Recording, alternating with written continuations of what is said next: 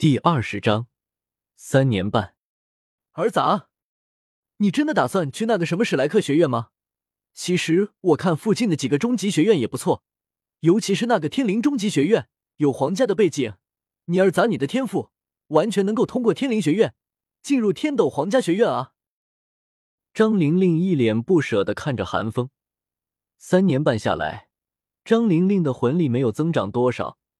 容貌同样没有太多变化，时间在他身上就像定格了一般，和三年半之前简直一模一样。寒风讪讪的笑了两声。自从自己说要去史莱克读书开始，张玲玲就一直在自己耳边叙述着不舍之情，光今天就已经是第三次了，早中晚各一次。实际上，索托城和斯坦城差的真的不远，有心的话。一天就能走个来回。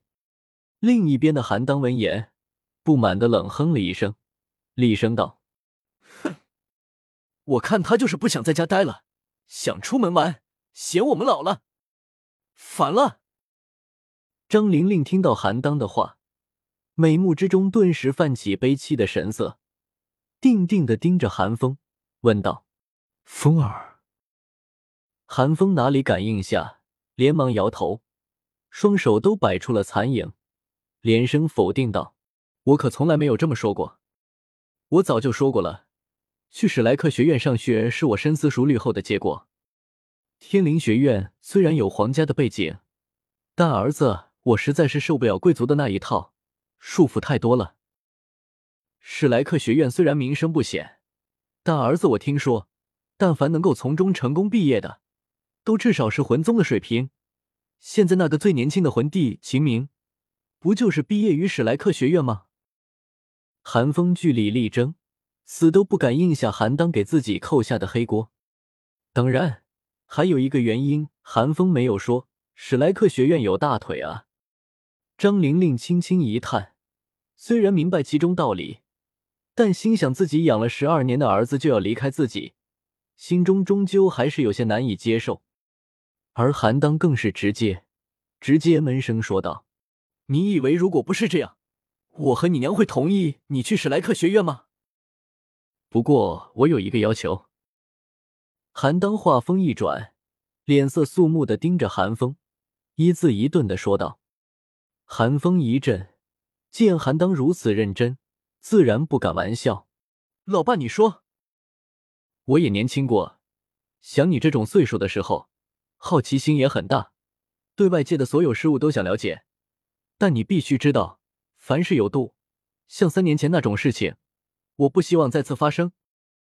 韩风还以为韩当想说什么，听到韩当就是重提，顿时脸色一垮，苦哈哈的说道：“老爸，我早就解释过无数遍了，三年前不是我自己跑远的，是被一只万年火灵猫蛊惑了。”谁知韩当却仍旧不信，同样的话我也不想再说了，你好自为之。韩风无奈，只得耸了耸肩。韩风在三年半之前从星斗大森林回来的时候，就和韩当解释过了，但无论是韩当还是张玲玲都不相信，他们给出的理由很强大，什么火灵猫，听都没听说过。退一万步讲。就算真的是万年魂兽掳走了寒风，寒风是怎么活下来的？寒风对此也没办法，只好点了点头，表示自己知道了。毕竟他答应过芊芊姐，不能将他的事情说出去。就算是张玲玲和韩当也不行。韩当这才放过寒风，继续说道：“除此之外，我要你时刻记住，你是一个防御系魂师。”嗯。韩风有些不解。发出了疑惑的声音，韩当知道韩风不明白什么意思，解释道：“风儿，你的天赋很强，老爸我甚至相信，世上九成九的封号斗罗，天赋都没有风儿你高。”韩当说这话的时候，脸上自然而然的流露出一抹自豪的神色。张玲玲同样如此。韩风现在还差一个月就十二岁了。但魂力却已经来到了恐怖的三十级，准确的说是三十二级。本来韩当是打算帮韩风猎取魂环的，但却被韩风拒绝了。韩风想的很简单，反正就算不猎取魂环也能修炼。等到了史莱克，有免费的苦力，干嘛不用？咱家的钱也不是大风刮来的。虽然去年韩当刚刚突破了魂王，整个斯坦城的大斗魂场都由他负责了，但咱们毕竟是勤俭持家的仔嘛。韩风听到韩当这话，心中却有些心虚。仔细算算。当初吸收完过洞悉的魂环后，魂力就已经到了二十一级，逼近二十二级的层次。加上自动提升的八级魂力，自己这三年多里，其实只自己提升了两级左右的魂力。当然，韩风也不是完全没有成就的。此时他三十二级的魂力，魂力质量却直逼魂宗。像张玲玲这种不善战斗的魂宗，魂力质量甚至不如韩风。自创魂技也达到了四个，除了日炎和隐匿盾之外，又多了一招蓄力盾技的攻击魂技和一个被寒风取名为炎龙铠甲的大招。真要说起来，要不是自身武魂限制和魂力量的原因，寒风完全就是一尊魂宗，魂技数量甚至更胜一筹。但是，韩当画风突然一变，厉声道：“我要你记住。”你是个防御系魂师，逞强这种事情交给强攻魂师就好了。你是天才，有外附魂骨，有自创魂技，魂力质量高，魂力强，全力爆发下，就连我都会觉得棘手。但你要知道，魂师的世界充满了危险，成长起来的天才才是天才。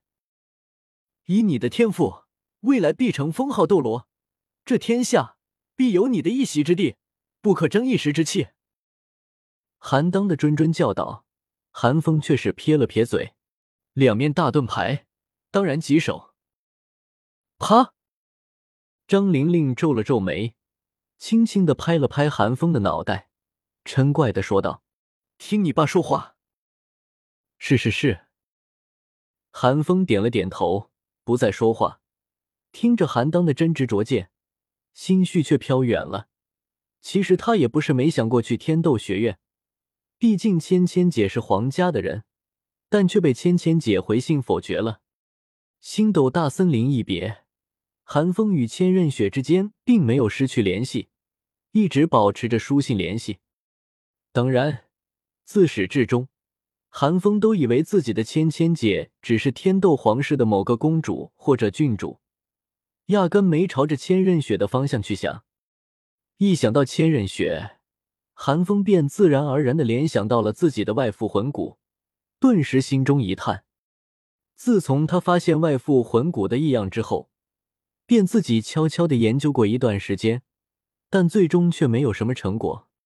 韩风只知道，当自己的情绪极度波动的时候，会引起魂力的活跃，一定程度上的提升自己的实力，但与此同时。外附魂骨也会随着魂力的躁动而极其活跃，反过来影响自己的情绪。如此反复，如果自己不能控制，很容易陷入疯魔。寒风不是没想过将其控制当做底牌，但情绪这种东西，真不是想控制就能控制的。